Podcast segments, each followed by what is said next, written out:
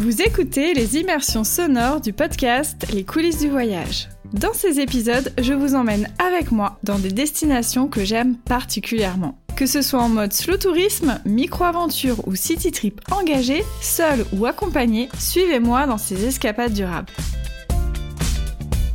Aujourd'hui, c'est Sébastien, mon cher et tendre à qui j'ai prêté mon micro et mon enregistreur, qui va vous emmener en balade. Il est parti à la découverte de la faune et de la flore d'une région méconnue de l'île de beauté, la Corse orientale. Au fil des rencontres avec des guides, des producteurs et des acteurs locaux, il va percer quelques-uns des secrets de ce fabuleux territoire.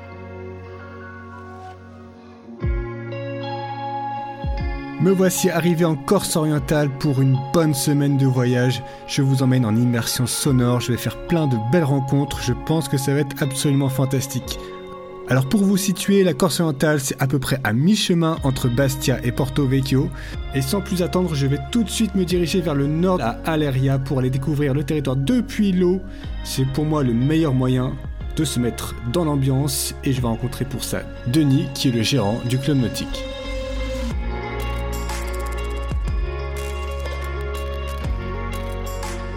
Alors j'ai bien envie de découvrir le littoral à partir d'ici, d'Aleria. Et je voudrais savoir un peu ce que tu pourrais me proposer. Alors on propose donc la découverte de la basse vallée du Tavignan, site classé Natura 2000, euh, au départ euh, de Cateraggio. Euh, en canoë, en kayak, monoplace, biplace, en stand-up paddle. on a des stand-up paddle très, très stables pour une initiation. Voilà, donc chacun, en fonction de son niveau, s'il vient tout seul, en couple, en famille avec de jeunes enfants, euh, part et choisit telle ou telle embarcation. Bon, moi, il, fait, il commence à faire un petit peu frais. Hein. On est en automne, donc je crois que je vais aller plutôt vers le kayak. J'ai un peu peur de tomber en fait, j'avoue, sur le stand-up paddle. Oui, c'est la meilleure, euh, c'est la meilleure solution en kayak. Et puis on peut même mettre des bouchons comme ça, l'eau ne rentre pas au niveau des fesses.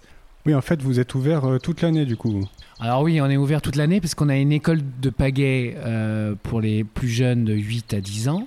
Et on a une école de pagaie pour les pré-ados-ados, collégiens et lycéens, collégiennes et lycéennes. Alors euh, là, je suis, en train de, je suis devant le parcours. Euh, je vois qu'il y a une petite tortue. Mais il y a des tortues ici? Et oui, on peut euh, découvrir les tortues cistudes ou tortues boueuses, cistudes d'Europe.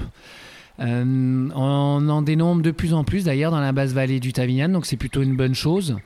Euh, il y a quelques coins où il y a des familles entières avec euh, donc euh, deux, deux, petites tortues et les deux plus grands parents, en sachant que la femelle est un peu plus grande que le mâle. Bon bah je vais faire chauffer les bras et puis c'est parti.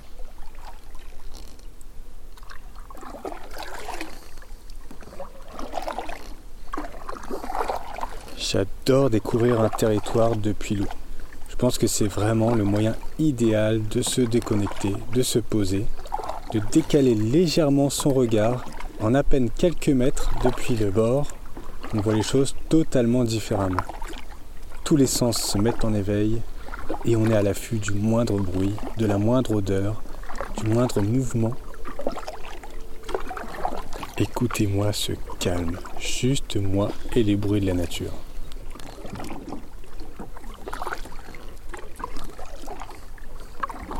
J'aperçois un rapace tournoyer au loin là-bas. Et je vais essayer de m'approcher pour voir si c'est pas un Milan Royal. Ça m'étonnerait pas parce qu'il paraît qu'il y a la plus grande concentration de ce rapace au monde ici en Corse.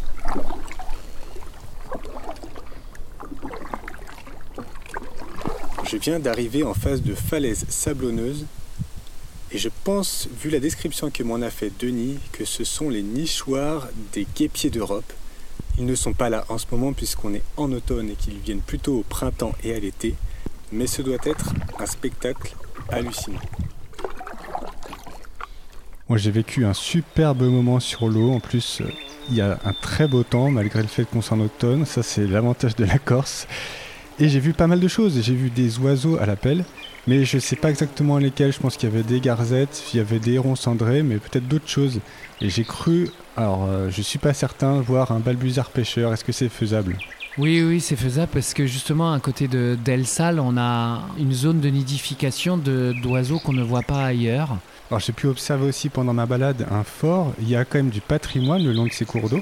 Alors, on a le fort de Mâtre, ah oui, qui, est, qui est, splendide.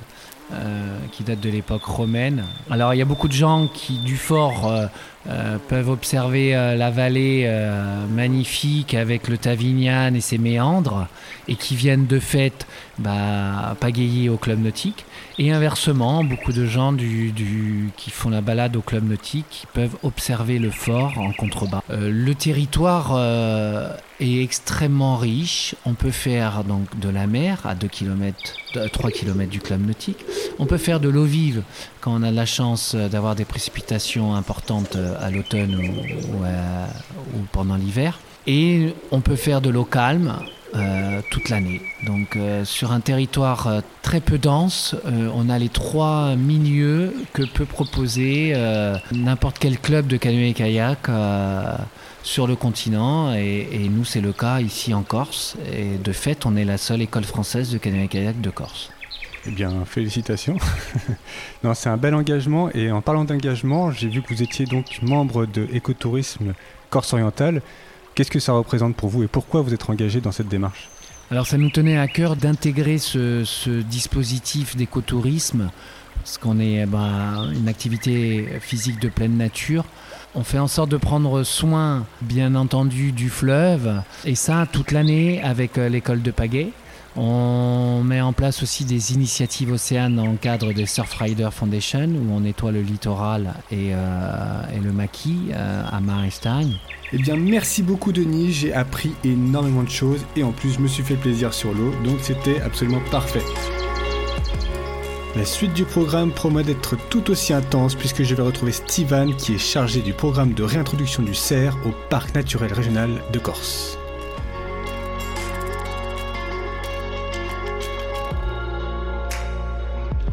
Profite de mon arrivée dans la plaine orientale pour vous dire que c'est un peu le grenier de la Corse en fait. Il y a assez peu d'étendues aussi vastes de plaine en Corse, donc c'est ici qu'on produit beaucoup, beaucoup de produits, notamment la fameuse clémentine, mais aussi des vignes, des oliviers, plein d'autres bonnes choses que je découvrirai un petit peu plus tard. Mais pour l'instant, je vois qu'il y a des arbres remarquables, absolument magnifiques. J'ai un, un pistachier millénaire devant moi et aussi un chêne avec des formes absolument incroyables. Bref, rendez-vous avec Steven pour l'observation du fameux cerf corse.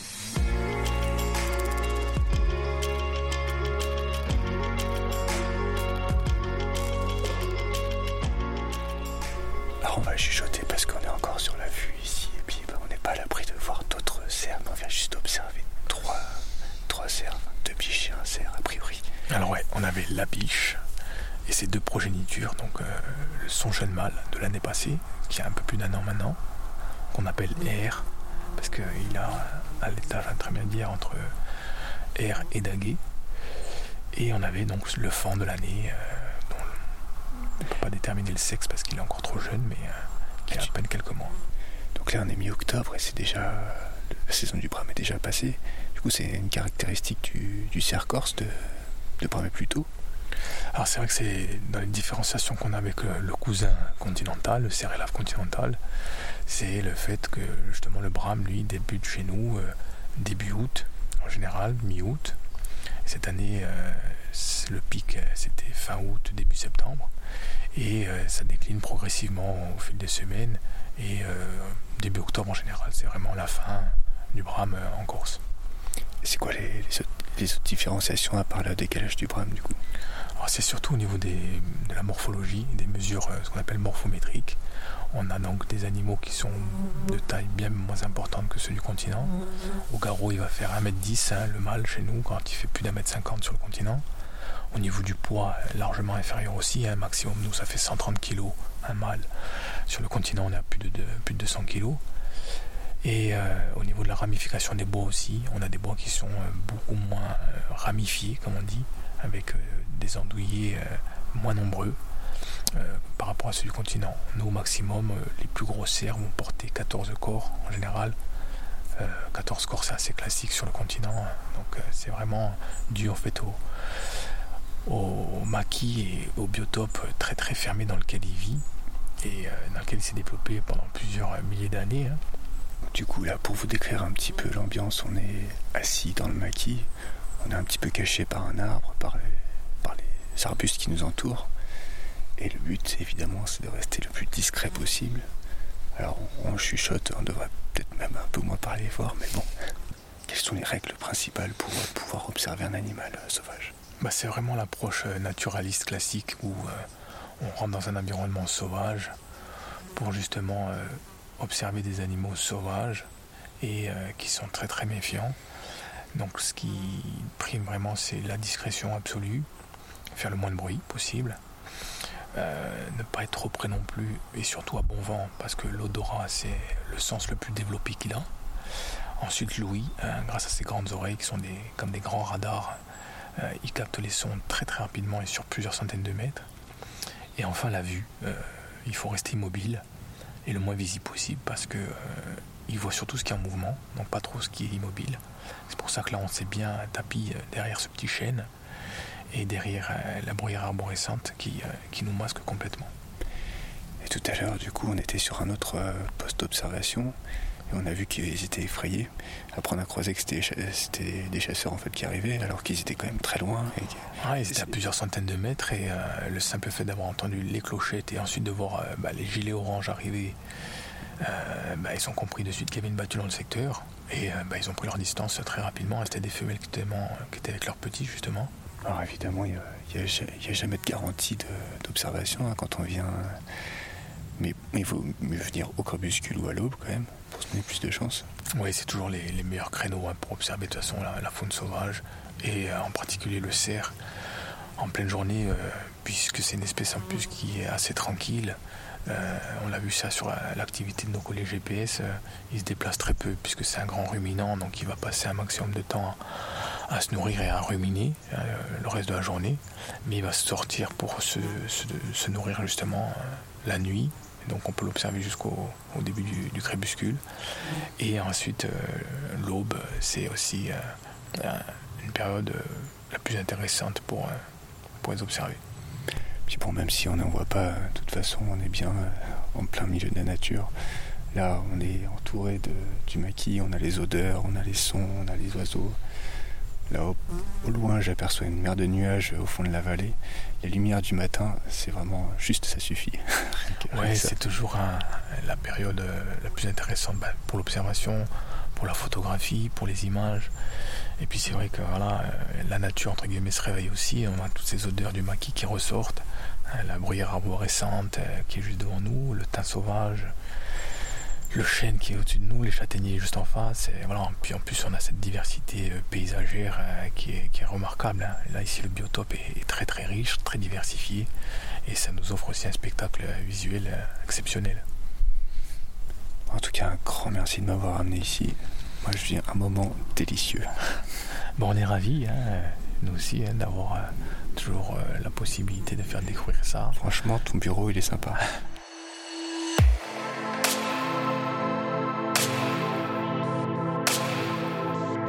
Après cette immersion dans la plaine orientale et dans le maquis en moyenne montagne, direction la haute montagne où cette fois-ci je vais observer, je l'espère, le roi de la montagne corse, j'ai nommé le mouflon. Hors de question de me rendre seul dans les hauteurs du maquis corse parce que le mouflon est une espèce très très sensible au dérangement, encore plus que le cerf. Donc je vais avec quelqu'un qui connaît bien son comportement, les endroits où on peut l'observer en toute sécurité sans le déranger. Allez,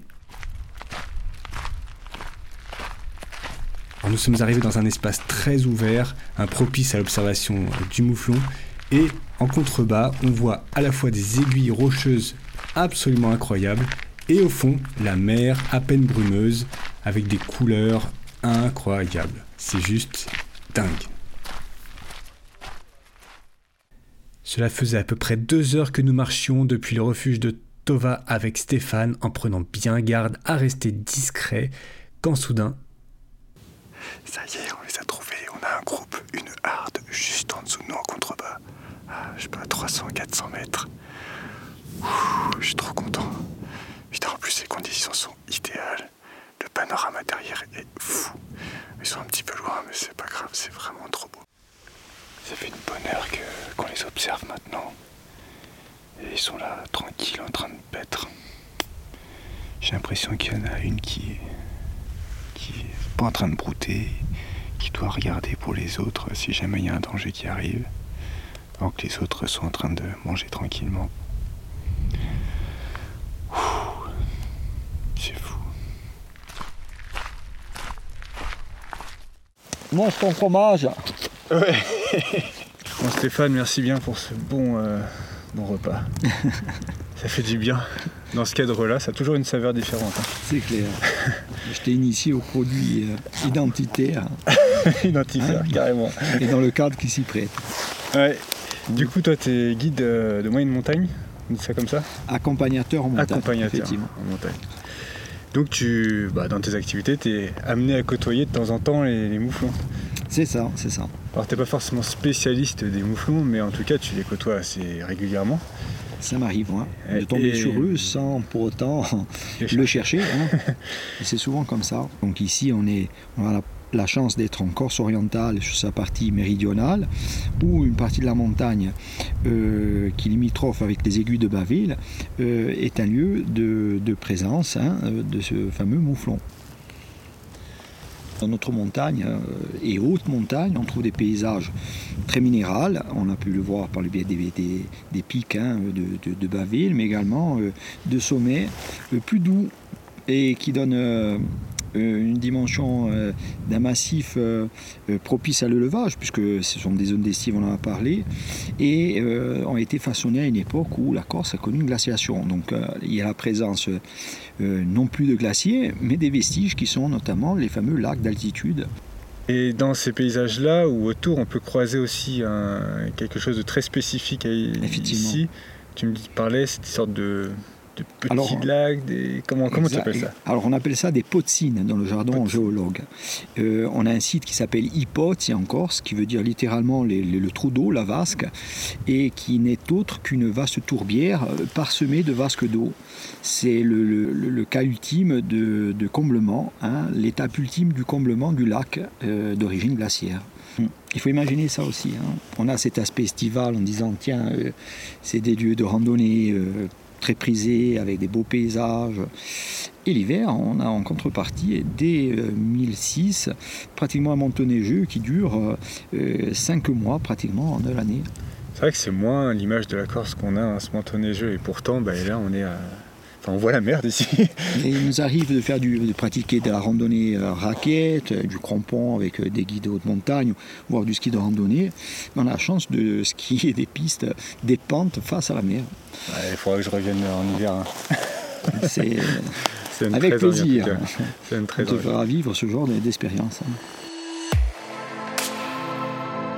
Je ne peux pas faire un séjour en Corse orientale sans découvrir quelques-uns de ses produits phares, hein, et notamment le fameux fromage de brebis. Donc je vais dans une fromagerie, je vais rencontrer Martine qui fait un des meilleurs fromages de l'île.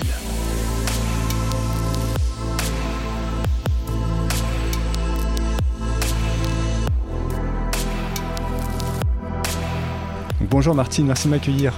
Bonjour. Alors dites-moi, qu'est-ce que vous faites ici comme beau fromage Alors nous sommes des producteurs de fromage de brebis au lait cru. Et nous nous sommes installés ici depuis euh, plus de 30 ans. Donc en arrivant ici, j'étais vraiment surpris, vous, avez, vous êtes dans un cadre absolument sublime. On est au milieu du maquis, en moyenne montagne. Euh, Il n'y a personne autour, c'est absolument génial. Mais bon, il doit y avoir quand même quelques contraintes, non? Oui, bien sûr, quand on vit isolé, il y a des contraintes. Mais nous étions des, nous étions des bergers de chèvres. Et donc euh, au départ, on était éleveurs de chèvres. Et la chèvre vit dans ce genre d'environnement. Et donc après, quand on est devenu artisan fromager et producteur de fromage de brebis, ben, on a accepté ces contraintes et on fait un peu plus de kilomètres que les autres. Et on galère un peu aussi par rapport à la zone blanche, Internet et j'en passe. Voilà. Mais du coup, pourquoi vous avez choisi de rester ici plutôt que d'aller en plaine? Vous auriez pu vous faciliter la vie Bon, déjà parce qu'on est propriétaire du terrain et de notre bâtiment, et puis aussi parce qu'on aime vivre comme ça, qu'on s'habitue à être euh, dans cet environnement merveilleux. C'est une très très bonne raison. En ce moment, on est mi-octobre et donc il n'y a pas de production de fromage. Ça va de quelle période à quelle période? Alors on va commencer à produire à- autour de la Toussaint, en général début novembre, et on va cesser la production courant juillet. Mais c'est vrai que la Corse a une production qui est très précoce dans la saison, par rapport euh, au continent, comme on dit ici. Alors ça c'est une salle d'égouttage. Du lait jusqu'à, jusqu'au fromage dans l'assiette, il y a combien de temps? C'est minimum un mois. Ok. Voilà. Et celles alors, qui tu sont sens à- que c'est une pièce très acide. Oui. Voilà, ça te prend à la gorge. Ouais, il y a un Alors, truc. en fait, quand on fabrique un fromage, on va acidifier.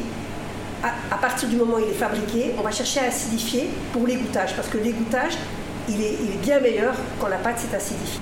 L'affinage, c'est le contraire qui se passe. On va désacidifier pour revenir vers des pH différents.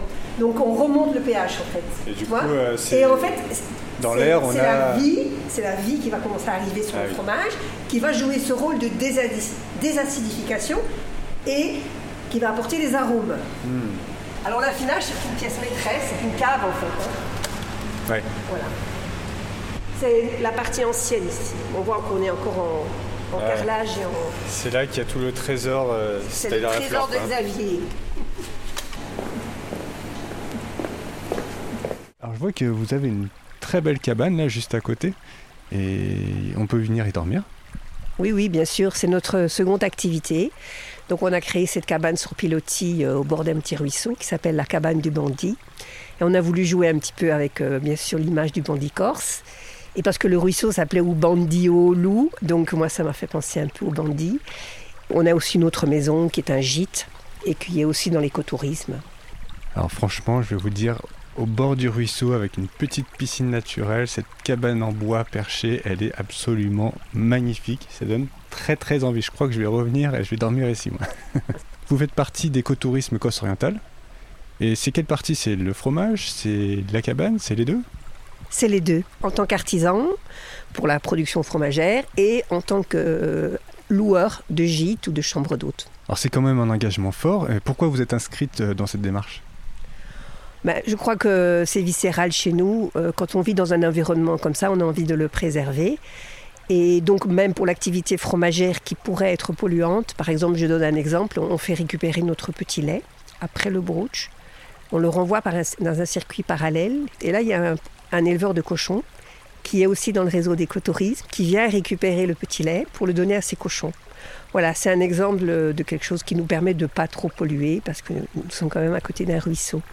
Nous essayons de suivre la charte, euh, savoir pouvoir travailler et vivre en pleine nature sans que l'impact sur l'environnement soit trop, trop violent. Quel conseil vous donneriez à quelqu'un qui veut visiter la Corse orientale? Qu'elle ne choisit pas nécessairement la mer, parce que la mer c'est facile à aimer, mais le paysage il est un peu toujours le même, même si encore c'est très beau. Donc moi je dirais, venez voir l'intérieur, parce qu'on a cette chance terrible d'avoir des odeurs incroyables. Alors les odeurs d'après la pluie, mais par exemple au printemps, avec le maquis corse qui est en fleurs, pour moi c'est la plus belle période. hein. À L'approche sensorielle, je trouve ça magnifique parce que on est souvent porté aujourd'hui euh, sur le visuel, mais c'est un sens parmi les cinq et quand on décuple ça avec l'odorat, avec l'ouïe, avec euh, le toucher, bah, c'est formidable. Alors, est-ce qu'il y a des différences entre la côte et la montagne? Alors en matière d'accueil, moi j'en suis persuadée. En matière d'accueil touristique, il y a une grosse différence. Et, et les clients, les autres nous le disent, hein, qu'est-ce qu'on est bien reçu chez vous, vous avez un peu plus de temps. On a besoin de ces échanges. Déjà pourquoi? Parce qu'on est isolé. Donc quand il y a rencontre avec quelqu'un qui vient dormir ici ou qui vient acheter du fromage, on a envie de lui donner un peu de notre temps. C'est pour ça qu'on a une boutique de vente directe, qu'on accueille, qu'on fait des dégustations, qu'on parle de nos produits, qu'on parle du lait cru qui est notre fer de lance. Et pour les gens qui dorment chez nous, on a l'occasion de leur offrir un petit apéro, de passer un peu de, temps avec eux. Alors évidemment, pas avec tout le monde, ça dépend des jours et de notre disponibilité, mais c'est ça qui nous enrichit, ce sont les échanges. C'est pas dans un seul sens, ça fonctionne pas que dans un sens. Ouais, et puis ça dépend aussi si le gars il est sympa ou pas. Tout à fait. Mais par exemple, nos derniers hôtes dans la cabane, euh, on a fini au restaurant ensemble euh, parce qu'ils étaient, voilà, c'était un coup de cœur, quoi. Voyager, ce n'est pas que avoir une boulimie d'images. Voilà. Moi, ce qui me dérange dans le tourisme industriel, c'est ça. Ça veut dire que, par exemple, j'ai des hôtes qui vont me dire, ah, je viens chez vous ce soir, mais je fais le Cap Corse avant. C'est complètement aberrant de faire le Cap Corse avant de venir dormir ici. On a besoin de se poser dans le Cap Corse. Le Cap Corse, il est magnifique. Prenez votre temps, faites-le à vélo, posez-vous. Ne faites que le Cap Corse. Mais n'allez pas voir le Cap Corse avant de venir dormir chez moi. Vous allez arriver épuisé, vous aurez vu que des images qui seront juste comme ça passées dans votre tête. Et vous, vous, aurez rien senti du Cap Corse. Eh bien, c'est pareil pour la côte orientale. Donc, la côte orientale, il faut s'y poser, il faut la découvrir, il faut y rester. C'est ce qu'on appelle le slow tourisme. On prend son temps. Ça peut être une belle conclusion à cet échange. Merci beaucoup de m'avoir accueilli. C'était vraiment, vraiment un beau moment. Ah ben, c'est un plaisir pour moi aussi.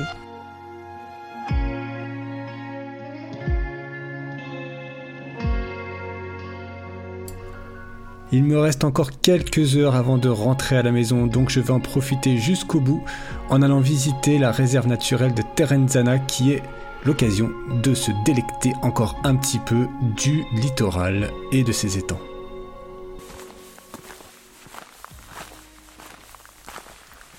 Là j'arrive juste à un belvédère et c'est absolument splendide. Pour vous dire un peu, je suis en hauteur et j'ai vu sur un énorme étang crois que c'est l'étang de Diane avec en fond la mer. Et je pense que c'est le genre d'endroit où il y a une quantité astronomique d'oiseaux. J'ai bien envie de descendre pour aller voir ça. Allez, c'est parti.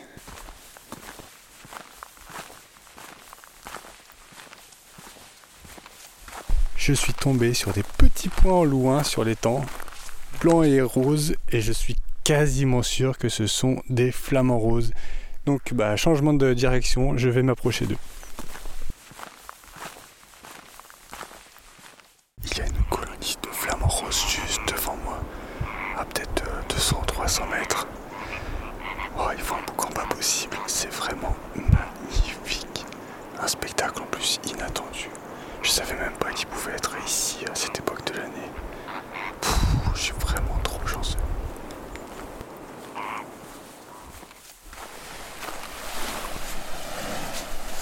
J'ai poursuivi le chemin et comme vous pouvez l'entendre, je suis arrivé jusqu'à la mer jusqu'à la plage. Et en fait, c'est une sorte de langue de sable coincée entre l'étang et la mer, absolument de toute beauté. Et tout au bout, il y a comme une tour, un bastion qui devait protéger euh, les lieux. Et ça fait comme une sorte d'allégorie pour signifier la fin de ce voyage. Voilà, je suis arrivé au bout. Et il va être temps de rentrer bientôt à la maison. Plein de souvenirs et de belles rencontres. Si cette immersion sonore vous a donné envie d'en savoir plus, je vous invite à aller lire notre article sur ce territoire ou bien encore à consulter le site internet Écotourisme Corse Oriental. Il recense tous les acteurs impliqués dans une démarche de tourisme durable. Vous y trouverez notamment des guides nature, des prestataires d'activités, des hébergeurs ou bien encore des producteurs locaux. Bref, tout le nécessaire pour organiser un séjour éco-responsable en Corse orientale. Bien entendu, tous les liens seront disponibles dans la description de cet épisode. Et avant de partir, n'oubliez pas de nous mettre 5 étoiles sur Apple Podcast, un petit commentaire ou de nous écrire un petit peu ce que vous avez pensé de cette immersion sonore sur notre compte Instagram @globeblogger. On se fera un plaisir d'échanger avec vous. En attendant une prochaine immersion sonore, je vous souhaite de très très belles escapades ici ou ailleurs. À bientôt.